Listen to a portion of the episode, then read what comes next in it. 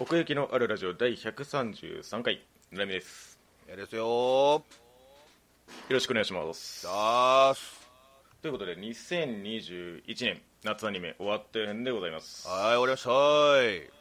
いやー終わりましたね 毎度のことながらまだちょっと暑いね、まだ夏が続いているような感じもあり残ます暑けれども残暑がえー残暑が厳しい中ねやっていきますけれども、えというわけでね今回も、えーアンケートの方実施させていただきましてえはい今回はですね、えー全部で13票の投票をいただきましたありがとうございますということで、ね、何に何票入ったかなんですけどもこれはねもう本当に もう塊でしたね今回はねほちなみにどれが一番多かったと思いますかううーん過激少女かなおおなるほどなるほど過激少女は、えー13票中3票でございますああまあまあまあでも、うんそうですねやっぱり今期の中では話題に上がることも多かった作品ですね、えじゃあ残り10票がもう一つってことなの そそこまそでこそこまではいかないですそこまではいかないですさすがにでもふ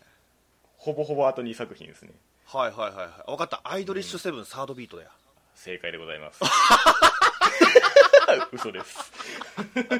それが嘘だってことには俺にも分かるそもそも私はミヤさん以外からその話題を聞いてないですああまあでも「ラブライブ」か「メイドラゴンうんああそうですねメイドラゴンも同じく3票でございますね、」うんうんうんうんそしてね1票はバニタスのカルテカルテかああれ、れ、うん、カルテっそうて手記と書いてカルテ、えーこっちら1票入ってますね、ねはいはいはいはいあのアニメチェックの時にねゆるぐさんが言ってましたけどあの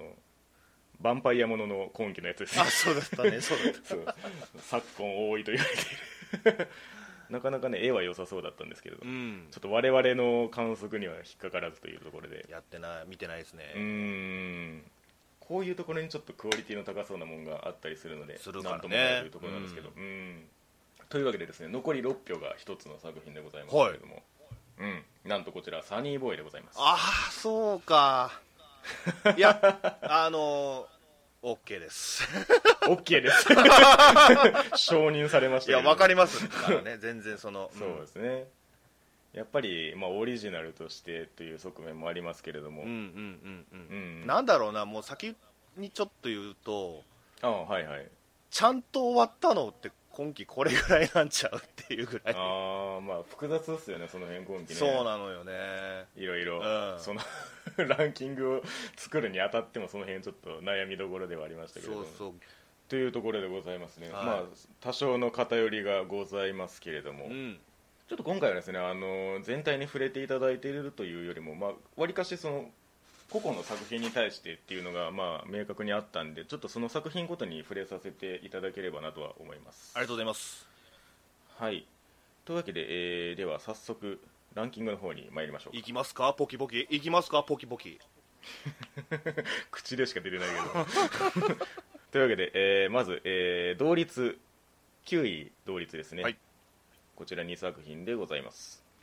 えー死神坊ちゃんと黒メイド、うんそしてジャヒー様はくじけないはいこちらでございますね、うんまあ、先ほど言った通りそのジャヒー様に関しては終わってないというか、まあ、2クールあるという話すえしマジでっていうところもありまして、えあそうなんだあれ2クールあるーんそだうなんですよあるんですよ知らなかったなのでまあまあ別に終わりというところでもないんですけれどうも、んえーっとね一応10話まで見たかなそうですね私もそんなもんかな、うじんゃあちょっと先に死神坊ちゃんと黒メイドの、えーお話に行きましょうかはいまあこれははいちょっと僕だけが見てるやつなんですけどもそうですねみやさん何位でしたっけ僕えーっと5位かななかなか高だいいです、ね、ぶ高めにうんご置いておりますが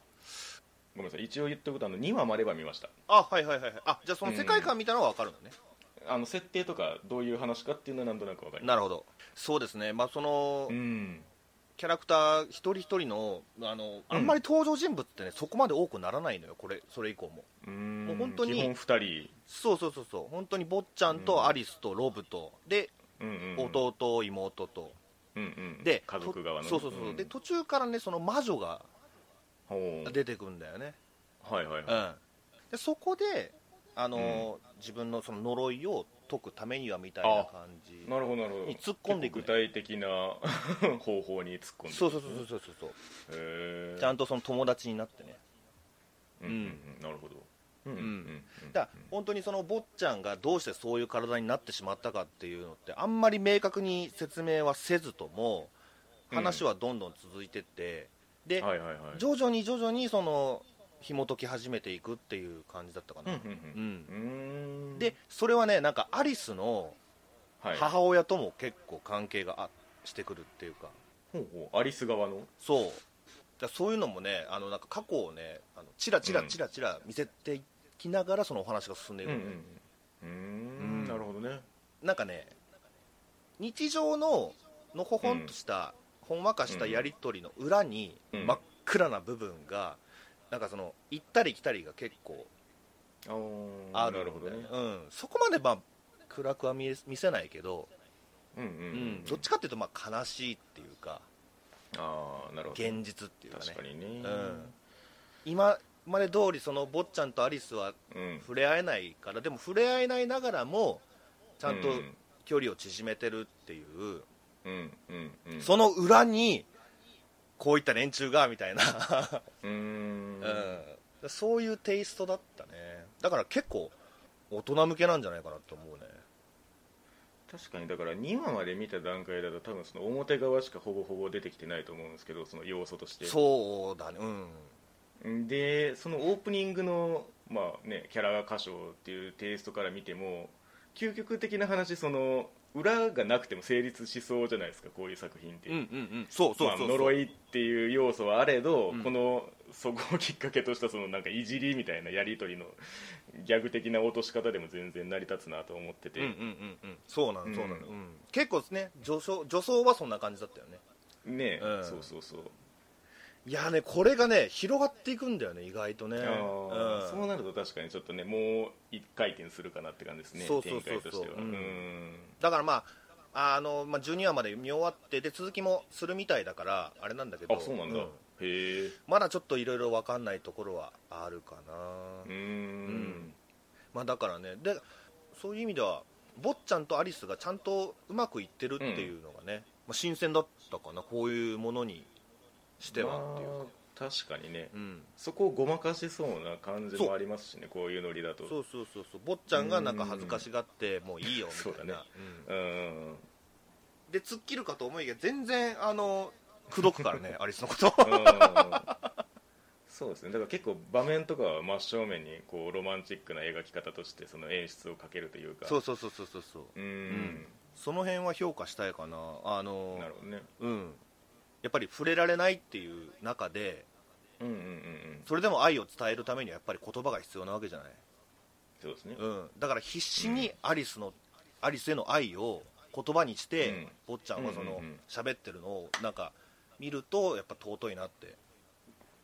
なるほどね感じたかな、うん、俺の使える手段はこれなんだって言わんばかりに、うん、確かにね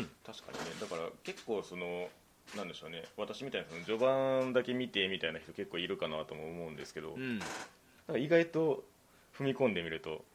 ね、印象が覆るかもしれないですねいやでもね褒めたいのはそのノリがちゃんと最後まであったよ、うんうんうんそういうのをやりつつそういうちょっうとん、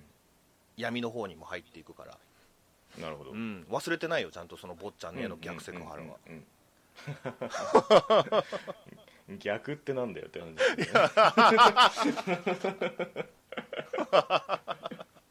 あとまあ最後にそのアリスをやった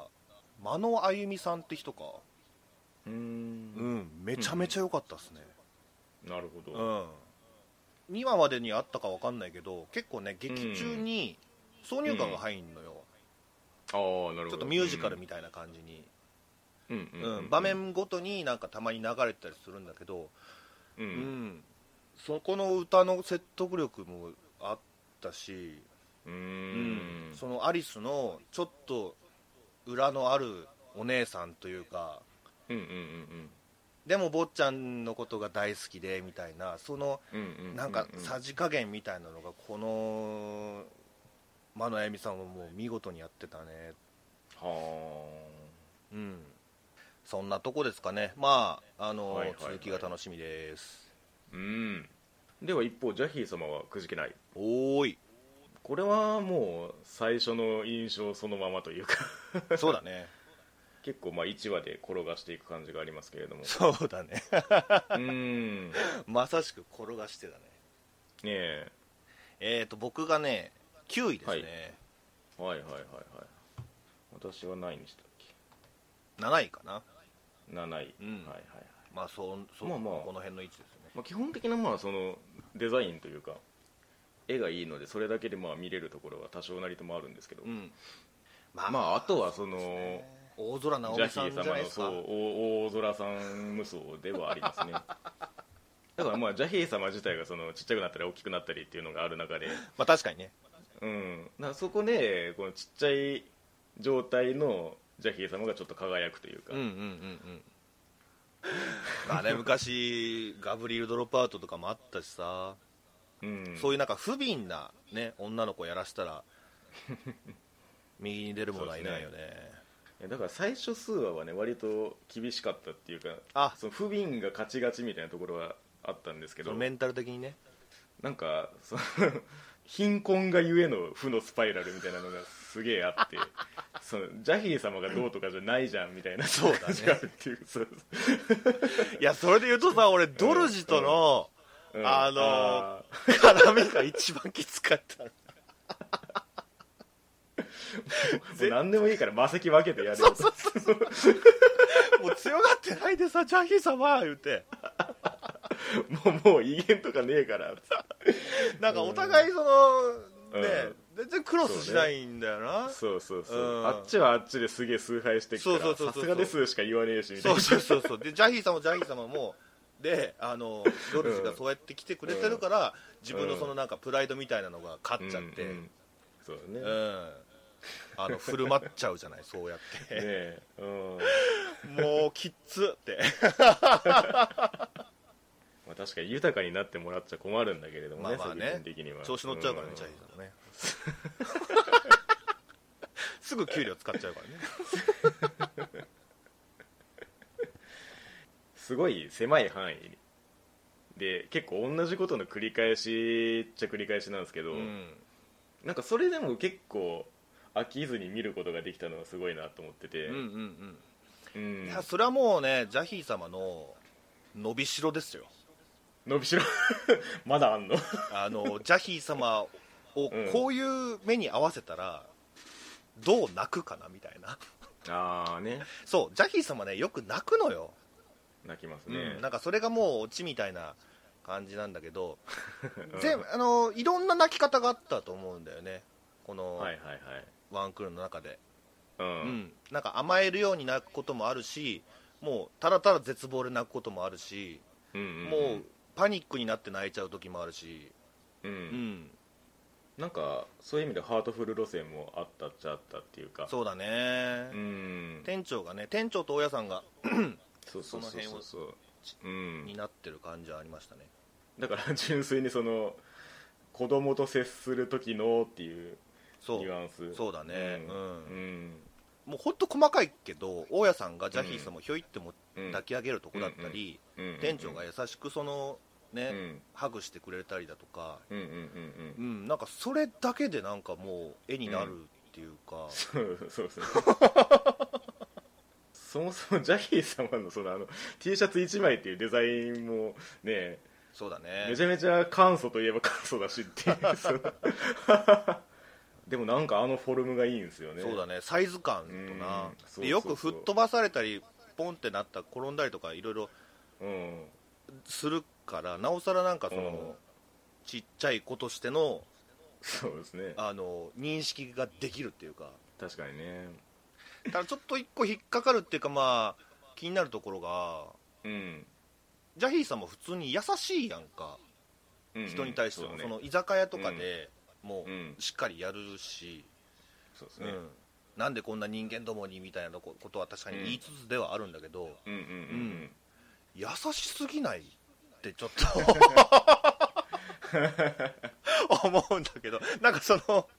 魔界のね、あのナンバー2だって、その ずっと言ってずっと言ってる、るけど、うん、うん、めっちゃええ子やん、ジャヒー様。うん、本当にナンバー2だったのかってそういうそうそうそう。うんいや多分その魔石が集まれば集まるほどそうなっていくんじゃああ、そうなんだ。魔石って性格も変えちゃうんだ。ないですかいやだってもう弱体化の極みみたいにななっていくからまあそうか。うんなるほどねもう何も赤子みたいな何もできないみたいうんな、そうそうそうそう心折られたスタートみたいなるほどね。ああ、でもちょっと、ちょっとスッキリしたかな。な まあまあまあ多分魔石は集まらないです けどなんかいっちゃん最初の魔石さあのカラスの巣みたいなのやった、あーはいはいはいうんあそこだいぶなんかうん かましてたよね ここで泣けばいいのかなみたい なあーしかもそれ取られたしね最終的にいやそうなのよそうだね魔法少女の話してなかったけど、うん、うん、魔法少女もくじけてなかったね確かにう、んうん、お前もお前で大変なんだなみたいな不幸を一心に受けそうそうそうそうで よくわかんないよねなんかその正義と悪の、あのそうですね立ち位置がっていうかうんいや魔法少女もう暇なのかなみたいなドゥルージのとこ行けよみたいいやほんまやねでもやっぱナンバー2を倒さなっなて感じになっちゃう諸悪はそうこっちにあるそとうそうそうそううんい知らんけどや本当にだからあんまり深く考えずに見れる作品としてねうん、なんか今期の中では割と重宝しましたけれどもうん、そんなとこですかねはいはいでは続きまして第8位はいマギアレコード魔法少女マドカマギカ外伝スカンド覚醒前夜はい正直なところあんまよく分かんなかったっすねうーんまあまあ確かに細かいとこ言われたらそうだけどマギウスのは翼うん、うん対正統派魔法少女たちみたい なそういう構造は分かりやすかったんじゃないマドカマギカ勢もね、うん出てきてねそう1話のあのつかみが良かったねあれセカンド1期のさ1話に持ってきても良かったと思うけどな2期の1話でそれなのみたいああまあね、なうんあくまで外伝ということですかねことなのかな、まあ、だからそのホムホムの何回も何回もやり直してる中の一つの世界なんだよっていう見せ方だったんだよねうん、そうですねその辺のクロスはやっぱりね熱いですけどねそうねうん、んだからつかみは良かった本当にうんうんうんなんか結構その概念のずらしがあるっていうかそのマドカマギカからするとっていうかそのまあその魔女とその噂っていうそのなんかレベル分けもそうだし、うんまあ、そのドッペルにしてもそうなんですけど、うんちょっとなんかその魔法少女概念をちょっと更新してるところがあってはいだから前作はなんかそれのなんか土台作りでようやくその最後にその重要な情報来ましたみたいな構成だったと思うんですけど、うんうんだからこの意図的にこの8話でバンって区切ってるから、うんうんなんか土台の中盤を積みましたみたいなすげえ見え方が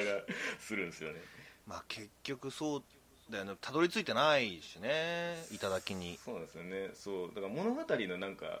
ストーリーとしての情報はあんまり動いてないっていうか、うん個々のキャラクターの整理というか、うんなんかそんな感じもありましたね、はいはいそうだねうんだからその点で言うとクロエちゃんが結構ね活躍したのは確かに、うん確かにそうですね熱かったねうんクロアでの立ち位置はどんな感じなんですかね 敵かな味方かなみたいなその立ち位置が、 ああはいはいはいはい それはもうう、ん、あの強い方につくんじゃないなんかすげえクズみたいな言い方して から主人公になれない一般人って感じまあまあまあ確かに、んだからその過去になんかありげな描写はねいくつかありましたけれどもそうだねうんだから結局なんかその「まどかマギカ」本編の方で、うん一応のその魔法少女を救うっていう手段は、まあ、見てるわけじゃないですか我々は、うんうんそうだだからねなんか、うん、それ以外の方法でっていうのを見せて出ようとしてるような嫌いもあるんですけど結局そのなんですか、ま、マギウスの翼のやり方は多分今良くないよ的な感じで見えてると思うんですけど、うんドッペルの扱いとかあとそのコネクトっていう概念結構対応されてたと思うんですけどありました今期うん アサルトリリーみたいな感じでなそそそこまで多用してたっけって思ったんですけどあでも確かに一期では見てないかもね、あんまりねうん、うんみんなすげえコネクトするん じゃん目覚めたぼうしとらたたたたたってねコネクトした瞬間にねうん流せばいいんだから、 っていうところを見るとなんかその辺がプラスに転じそうな感じもするんですよねうんうんうんうんうんあのーうんまあ、今回僕は7位にしてるんですけど、う、うん1期以上にやっぱりバトルシーンがむちゃくちゃ光ってたからそ,、うん、うんそこの加点はだいぶだいぶありますねうーんそうねそのなんだろうな魔女対魔法少女じゃないのがいいんだよね魔法少女対魔法少女じゃない、今回、そうですね、うんまさに劇場版のさマミさんとホンホンのバトルってめちゃめちゃ面白いじゃん、まあまあまあ、まあ、確かにねうん魔女と戦ってる時魔女側はさなんか別に意志を持たないっていうかいたずらにそこに存在してるだけのような見え方するからうんうんうんう、うんんうんでも魔法少女たちはそれぞれにやっぱ思いがあってでその刃をねぶつけてるわけだから、うんすごく綺麗に見れる見れるんだよね確かにね、うんそうですねだからその辺もねちょっと今期のトータルとしてはちょっとその意識が二分される感じが若干あって、はいはいはいなんか動きは動きですごいみたいな感じでなんか瞬間にその印象が結構固定されちゃうんですよ ねああはいはいはいはいはい俺あんまりストーリーの方諦めてるからまあまあ確かにね全然それで十分だうったな、んやっぱり前夜だったなっていう気はしますねはいはいまあ 落としどころはね、ううんん最後にね、まどかといろはでそのコネクトしたのも熱かったねああしたしたらね、ううんん外伝本編ドーンみたいな確かにだからそういう意味で、まあ、コネクトの要素もそそうですけど、うん結構その個人よりも要はだからマドカマギカよりもチーム感を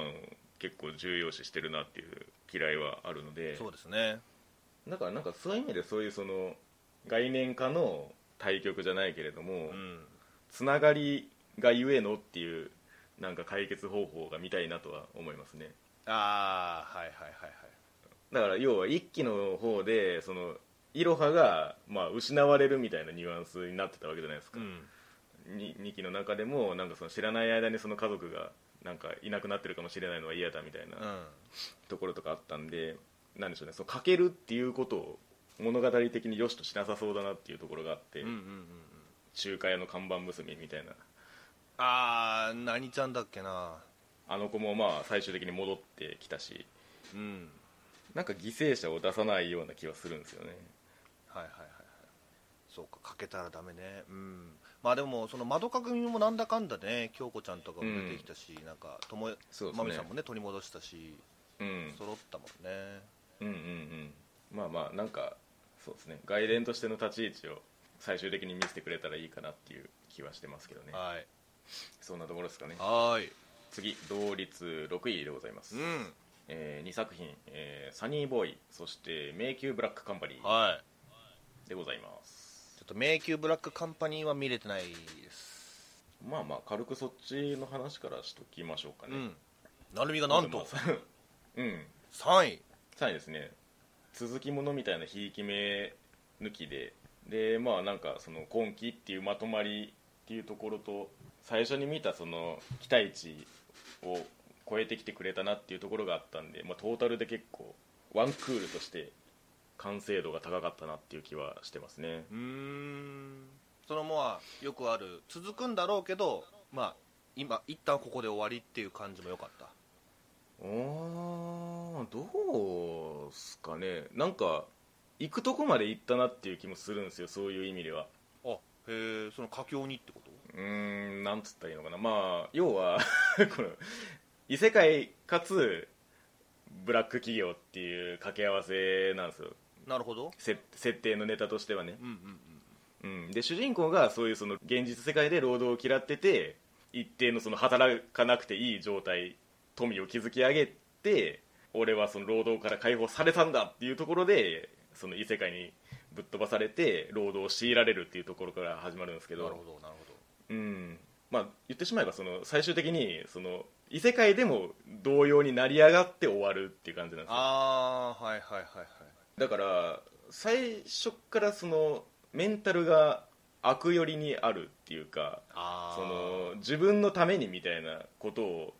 徹底してるんですよねなるほどね盾の勇者みたいな、うんしこれはもう直近で比較するならもう完全にあの戦闘員派遣しますなんですよああそうなんだあ結構下水なじゃあなんかあの6号は割とその隠しきれてないいい面みたいなうんその平戦闘員たるゆえんみたいなのが出てたと思うんですけど、うんうんうんうん結構この「迷宮ブラックカンパニー」の主人公はもうかそれをカリスマに変えるぐらいの徹底ぶりがあってそこが結構見てて気持ちいいんですよねああそうなんだ力はないんですけど、うんその周りを使うことで成り上がっていくというか、うんうんうんうんうん異世界だろうが現実だろうが別にキャラが変わってるわけじゃないんですよね主人公がその,、まあ、その環境に対してどうするかっていうことで徹底した結果、うんこっちでも通用するみたいな感ああじっていそううかそうなるほどね、かうんその快感があるのかそうそうそうそうそうそうだから前半は本当にもうクソみたいな労働を強いられてて、でちょっとした逆転の目からこう一瞬成功するんですけど結構しっぺ返しを食らうというかそのこち亀みたいなお家になるんですけど一回こう儲けたと思ったらちょっとまた反転が起こるみたいなそうタッそうタラララララチャララランみたいなそうだから部長がの乗り込んでくるみたいなて きて「四つはどこだ!みたいな感じがあるんですけど、だんだんその力を、まあ、仲間も増えていって力強めていって、うん」最終的にあの会社全部を乗っ取るまでになるみたいなとへえころまでちゃんと言ってくれるんですようんうね、んうんうんで結構その1話ごとのそのつながりを結構切ってるというか飛ばしてるというか、うんだからこの段階でこの話やんなきゃいけないみたいなのが結構すっぱり飛ばされててあそうなんだかだらステップステップアップが結構早いなって思いましたね、はいはいはいその辺はそこがまあテンポの良さでもあるんですけうんど、うんうんうん話を結構いろんなところに飛ばしてでももうこの主人公だから解決できますみたいな感じになっていくというか、ああなるほどねうんその現実世界じゃ当たり前のようなことをしてるんだけど異世界に効果が自分だったみたいないやなんかなんていうかねもうそもそもだからき企業の話なんですよ、うん異世界の企業の話だから、うんそのブラックな労働環境から抜け出そうっていう意思を持ってるやつがそもそもいないっていうああなるほどねうんそうかそのブラックっていう意識もないのかその社そ員うたちはそうそうそうそうただただすり減らしていってるだけ、はいはいはい 俺はそこには染まらねえぞみたいな、そうそうそうそうだからききっちりその辺を逆転してくれるのが良かったですね、はいはいはいはいなるほうどねん最終的にはまあ 別にその仲間思いとかじゃないんだけれどもそのチーム感みたいなのが出てくるし、うん最終的に、うんうんうんそういうなんか逆転劇的なところも見せてくれるんで、はいはいはいはい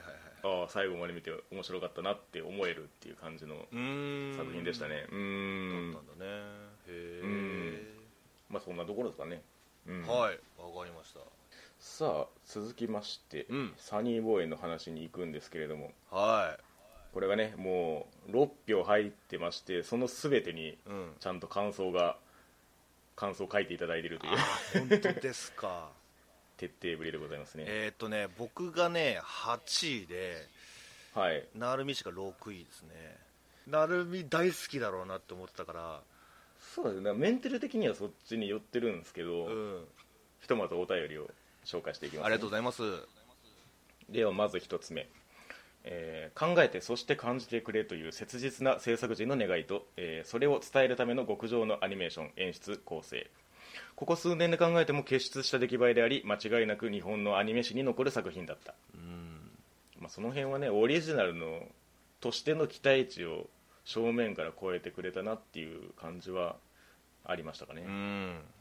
えーそして次謎が全て開示されたわけではないが爽やかに終わった視聴感が良かった分からなくてもいいと思えるカオスさを作り上げ支えた構成作画もいいその中でもいくつかは推測できる程度のものもあり深みがあった、まあ、これはずっと言われる ことではあると思うんですけど、まあ、分かんないのは分かんないんだと、うんそうだねそれでも良しとするその作品としての力があったっていうのはうんうん基本的にあるかなと思ってますうんね、どうなったこうなったっていうなんかそのメカニズムの問題だと思うんだよね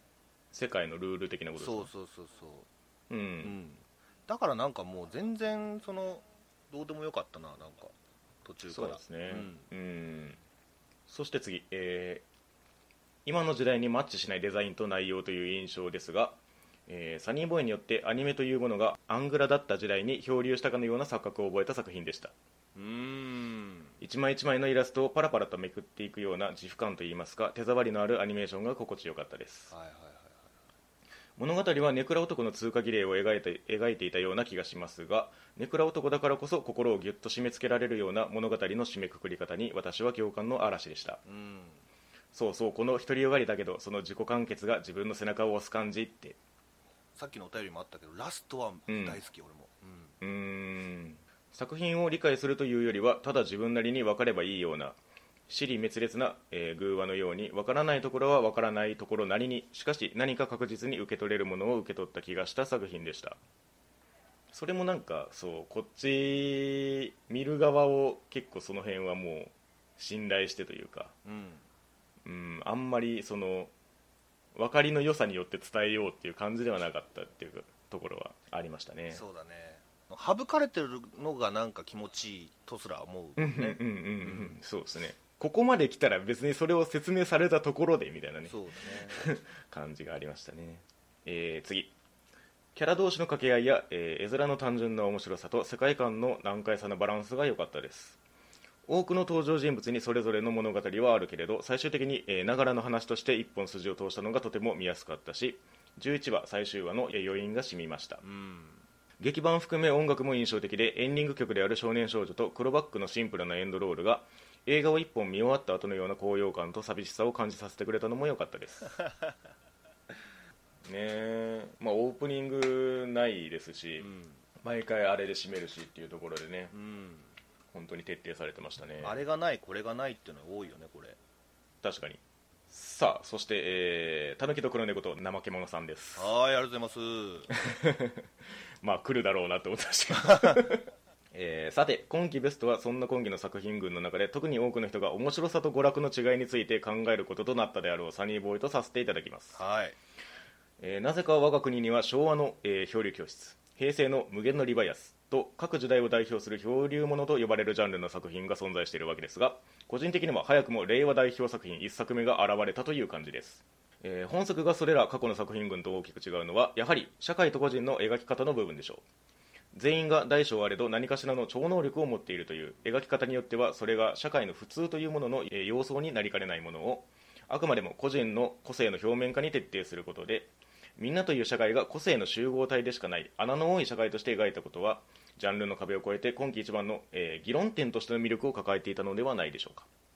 えーアニメ作品的に見ても、えーストーリーのトーンとは少し外れた感もある江口久志氏、えーおなじみの、えー 80s ポップアート的なキャラクター原案がそれだけで一つの歪みを魅力的に演出しており特にキャラクターの顔がアップによ、えーよるシーンなどは江口漫画特有の平坦なのに花があるデザインがとても効果的に使われほぼ全てのシーンがバンドでシネ的止めの連続であることと合わせて最近のよく動くことが見どころとなりつつあるアニメの中でもいい意味でかなりの異彩を放っていました確かに絵的に見ても結構その動きよりも止めの方が印象的でしたねこれはねうんそうだったうね、んだからない一つだよね動きがないそうですねうんうんうんうんうん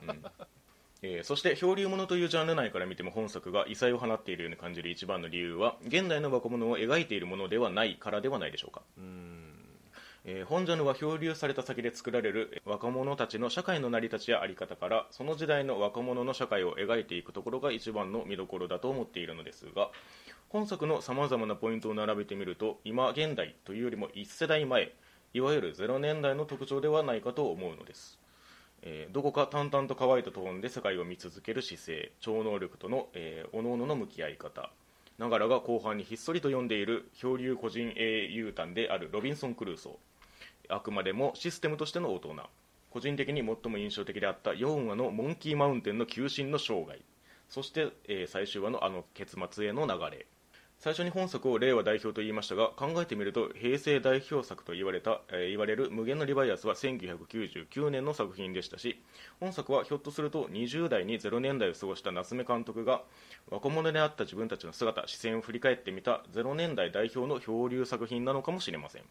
えーなどと邪推をしてみたりもしましたが何よりも感覚が古いままで、えー近年の元の世界に帰らなくていい帰る必要のない異世界作品群に、えーどうしても乗り切れなかった身としては最初から最後まで元の世界に帰る意思を貫いてくれた本作は久しぶりに自分の理解できるあの時代の感覚のまま乗ることのできた異世界作品でもありましたえーもう次の世代には乗り切れないのではないかと不安にかられ必死にしがみつこうとする自分に優しい作品が時折顔を出してくれるのは嬉しいことですねということで、ああところどころにそういうなんかうんさっきあったその野球界の話だったりだとか、そうですね、う、うんあの辺はね俺はもう罠だと思ってるねほうもう迷い込ませてやろうっていう、うまあ逆に言うとあそこであの話を1話でぶっ込んだことでその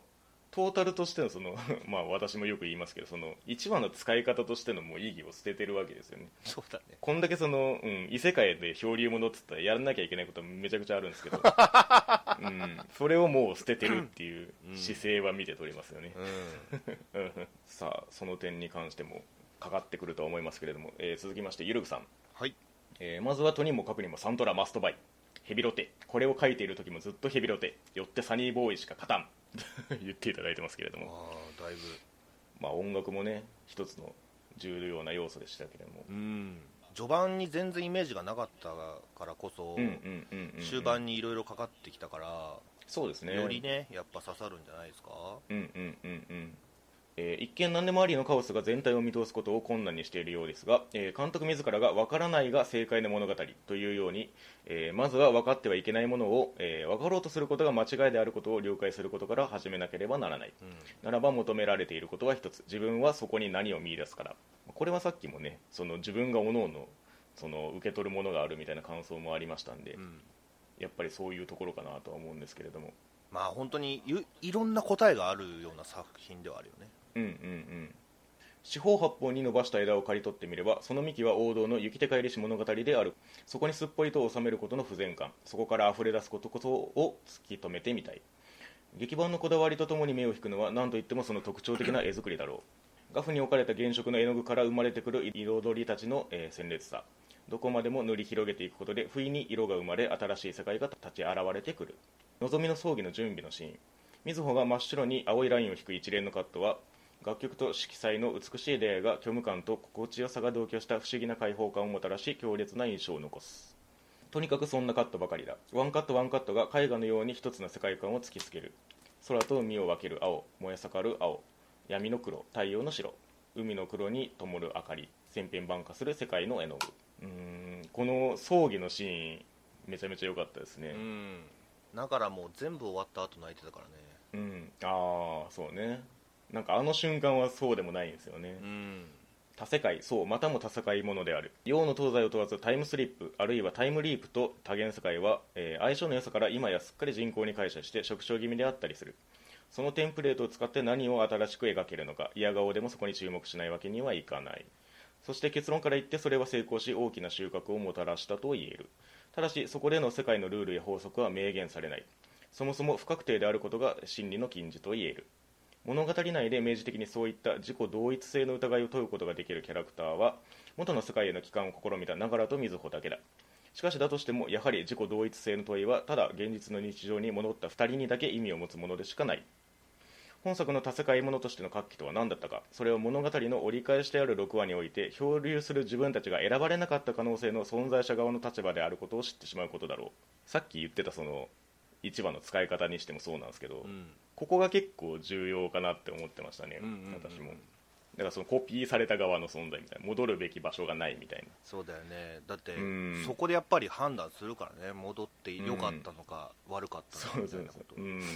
さっきたぬきさんがその現実世界に戻ることを貫いてくれたみたいな話ありましたけれども、うんそういう意味でもここでそのなんかもう自分たちがコピーだったらみたいなことになっちゃうわけですよねう、んなんか彼方のアストラみたいな感じだったよなうん、 漂流といえばって感じそうですねうんだから それも含めて帰る帰らないっていう自分の存在とは何かみたいな話になっていくっていううんうね、んうんうんえーそうなるとここでこれまで曖昧で不確定だった漂流世界の謎にさらに私の複数性がプラスされることになる戻るべき居場所を失うことでそもそも初めからそんなものはなかったことで、えーこれまで生きてきた世界の規範に従う意味が執行する物語の推進力がここで一時的に空白となるこの浮遊感無重力全くのゼロ地帯えじゃあこれからどうすんのと脳内を高速で疾走していった、えー廃棄されて不要な私たちと世界たちそれは何らかの目的目的実現を強要されることからの解放の福音だろうかだからもうこうなるともう何やってもいいみたいなことになるんですようね、んそうだねだからその辺も込みでさっき言って一番の使い方もその作品としてやるべきことみたいな話になるから、うんそこから解き離れてた感はありますよねやりたいことがもううん明確に決まってるからこそうん、うんそのいろんな見せ方でだから演出がねいっぱいあうっんてそうですうね、んだからルールにのっとらずにもう 画面内のその世界をもうどんどん切り替えていくわけでうんうんうんそれを一個一個追いつこうと思っても追いつかないんですね 到底そうだねううん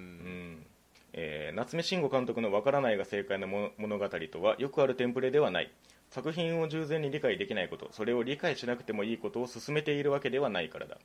本作はそのわからなさとは別のわからなさこの世界も他者もそして自分自身すらもわからないものであるということをこそただそれをこそ描いた作品だからだうんえーこういった不足不難の現実と可能世界の関係性の中にすでに浸されているということに気づくことが端的に希望であり得る、これが「わからないが正解の物語」の分かれ分からなさが意味することだこれからいかようにも始まる恐ろしく希望に満ち満ちた世界たちの物語漂流というありえない可能性の実現選ばれなかった存在という自己の偶然性と自己同一性の揺らぎそして他の世界から差す光に輝かせられる現実の日常このひとまずの旅程が終わった後正確にはしばらく経った後たったワンクールでここまで遠くに連れて行かれたアニメがあっただろうかと感嘆した涙と最高に爽やかな、えー新風が同時に満ちた傑作だということでいただきました、はいありがとうございますまあ、途中途中引っ張りながら喋りましたけれども、うんなんかやっぱり漂流したからにはそれなりのその着地を見せてほしいっていうのが最初の期待としてはあって、うんうんうんうん、それを結構一回レールを外しながらもちゃんとここにラストとして戻ってこれるんだっていうのはでかかったですね、はいはいはいはい作品を見ていく上で、そうだねうん、これがなんかそのままその漂流世界側のどこかに連れて行かれてしまったら完全にちょっと振り落とされてたなっていう思いもあってうん、うんうんうんうん、それこそね、まあ、さっきも言ったみたいなその帰るという意思が通底してたのも作品を見る上では良かったのかなっていう気もしますけれどもね、うんね、絵の絵に関する言及も結構感想の中ありましたけど、うんそれ自体がアートみたいなところ本当にあってそうだねうーんそれもまあ見れてしまう一因ではありますよね、うんきょあのこん机並べて黒板があってみたいな会議とかあれとかもうんうさんうんそうねだしあの学校がちょっと傾いてるだとかさうん真っ暗な世界観だとうんかうんうんうんあとラジナニ周りのあの発明品の書き方とかね うんね あなんかす 包まれてたけどスライムみたいそうそうそうそうそうなるほどねと思ってなんかなうんそういうものなんだっていう見せ方がうまいですよねそうだねなんかうんその画面内でのうん色合いとかもな結構そうそうそう、うん純粋な色なんだけどうん、うんアングルかうなんうんうんうん初めて見る色のようにも見えるっていうかねそうですねなんかその作家性が出るとか、まあ、要はその王道とのその対比で言われたりすることもあるんですけど、うんうんうんただ単純に尖ってるだけに見えないっていうのがすごいなと思っててそうだうねん今こういうラジオとか喋るような活動してるから見た けどなんかうんうんうん多分最後まで見なかっただろうなそういうこういうのを知らなかあったーうんうんうんうんうんそうですねだからたぬきさんが冒頭に言ってくれてましたかね面白さと娯楽の違いについて考えることとなったであろうっていうそうなんだよねここここですよねうんあの ねこれは言おうと思ったんだけどうんうんうんうんつまんないんだよね、うんうんうんうんでも中身がないっていう意味じゃなくて高揚しないっていうかさ、うん娯楽ではないってことです そうねそうそうそう松尾たぬきさんが言ってた通りなんだけど、うんうんうんううんん俺の求めてるアニメじゃないっていうかね、いやー本当にそうだろうなという気はしますね、うん、分かんないけどやってることが派手だから面白いみたいな、まあフリクリみたいな、うんはいはいはいああいうのは大好きなんだけど、うんうんうんなんか目的があってこれをやりたいっていうで主人公の心情とかもな、まあ、なんとなくまだ分かる方だけど、うんうんうんでもやってることがつまんないっていう感じ、うんうんうんうんほんまに逆っていうか、そうですね、うん、まあ、たぬきさんの中にもありましたけど、まあ、バンドで死ね的止めっていうこともあるんで、うん、なんでしょうねこう言っちゃなんですけど海外受けが良さそうだなってすごい思いますねそれもフリクリみたいなうんだからまあ同じところを指し示してそうではあるんですけどねそうんのアニメとしての位置としてはね、はいはいはいはうい、んそうだねその匂いはあるよねうんなんかまあこちらがその各々受け取るものがあるみたいなところ感想の中にもいくつかありましたけど、うんだからといって別に何らかのその主張を問うてるわけではないというかその何かを訴えかけてるわけでもないっていうか、うんうんやっぱり基本的にその少年少女っていうその年代の群像劇でもありますしうんう、んなんかそれその時期特有のっていう他の作品にもその基本的にありそうな部分がベースになってるから、うんうんうんなんかところどころ見え隠れはしてたよね、あらすじだけ見たら多分よくありそうな感じではあるんだよ、そうなんですよね、うん、なんか個性を優先させるっていうか自分の意見を優先させるってうんうんうんうんいううん見え方が昔と違うのかなっていうかその協調性がねあんまり感じられないんだよねこれ、うーんなんかみんなで確かにねバディ組んで輪になってさささあ出るぞおーみたいなそういう空気感全くないんだよななんか一人一人がなんか自立して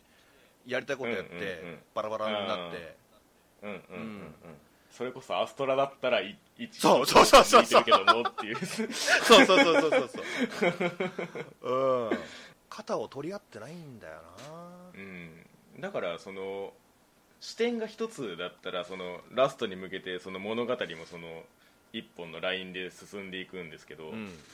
中心地がないからはい。視点が結構分散されてるんで、う各ん々の動きがそのまま引きで取られてるみたいそなうとこそろうがそあっうそうてそう。うん。だからたまたまほんまに長良とのぞみとみずほと浅川さんだったってだけっていうか、うんうんうんうんうん他の骨折ちゃんとかは出てきたけど、うんうんうん。サニーボーイスピンオフが